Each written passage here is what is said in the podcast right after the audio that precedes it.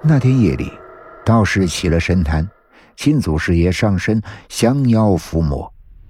刚烧了两道符，正烧到第三道的时候，突然一阵阴风吹来，竟然把神坛的蜡烛给吹灭了。道士心中一凛，这种情况在他师傅身上发生过，降的是一只修炼了百余年的女鬼，那次极为惨烈。他师傅与女鬼是同归于尽。这三小姐过世才三五年的光景，怎么会有这般邪力？当机立断，道士拿出了两盏特制的油灯，灯油是用黑狗的油脂熬制而成，一般的邪物是绝不敢靠近的。重新点燃了蜡烛，烧了三道符，举起手中的桃木剑，口中念念有词。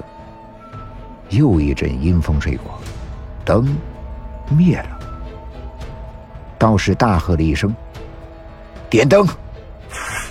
然后撕啦的一声撕开了单薄的道袍。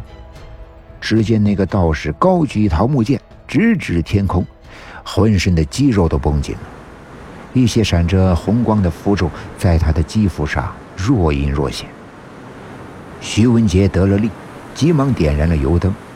阴风越来越大，眼看着灯又要被吹熄，道士身上红光大盛，突然只见向油灯的方向冲去，伴随着一声女人的凄厉尖叫，徐文杰闻到了一股臭不可闻的焦糊味。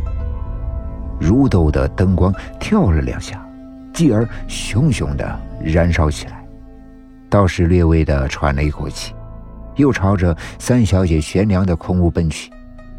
不一会儿，屋内传来了几声的尖叫，整个院内都弥漫着恶臭，熏得徐文杰蹲在地上哇哇的呕吐起来。势必，道士像生了一场大病一般，面色蜡黄，汗如雨下，站立不稳。徐文杰感激万分，连忙奉上金银财宝。道士挑了五件，走到门口，又还回去一件，然后扬长而去。自从道士驱过鬼之后，徐府过上了太平日子，凤喜再不能生育了。于是徐文杰纳上了两房如花似玉的小妾，其中有一妾还为他生了个儿子，取名为宝成。三小姐上吊的房子，先是用木条钉死了。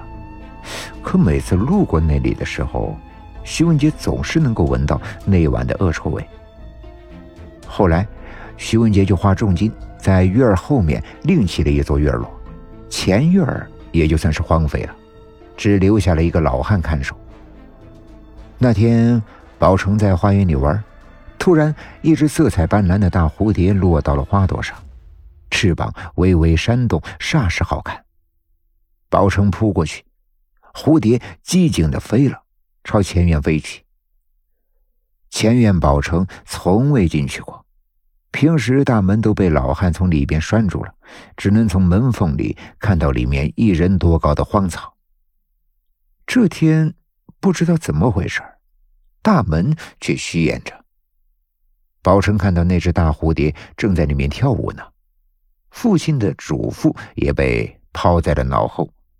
他悄悄地溜了进去，谁知他刚刚踏进院内，沉重的大门却“砰”的一声在他的身后关上了。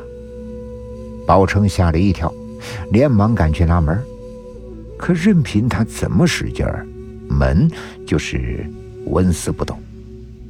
这时，一个清脆的声音响了起来：“喂，小孩，过来！”宝成回过头望去。只见一个浑身雪白的男孩，在一间木条被钉死的屋子前，手上正抓着那只大蝴蝶。你不是想要这个吗？过来拿。宝琛见那男孩的头发也是白的，心生胆怯，可又舍不得那只大蝴蝶。正在犹豫的时候，男孩又说话了：“再不来，我可就把他捏死了。”宝琛禁不住诱惑和恐吓，朝那个男孩走去。刚走到檐下，一只青色的怪手从木条的缝隙中伸了出来，死死的卡住了宝成的脖子。天黑了，徐文杰搜寻了徐府上下，就是找不到宝钏的踪影。这么多年，其实徐文杰活的呀并不舒畅，他心中一直有个解不开的心结。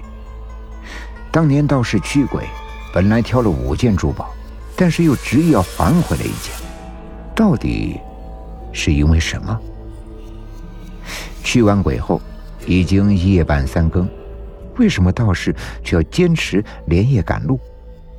他真的把恶鬼驱除干净了吗？这些都是徐文杰不敢去想的。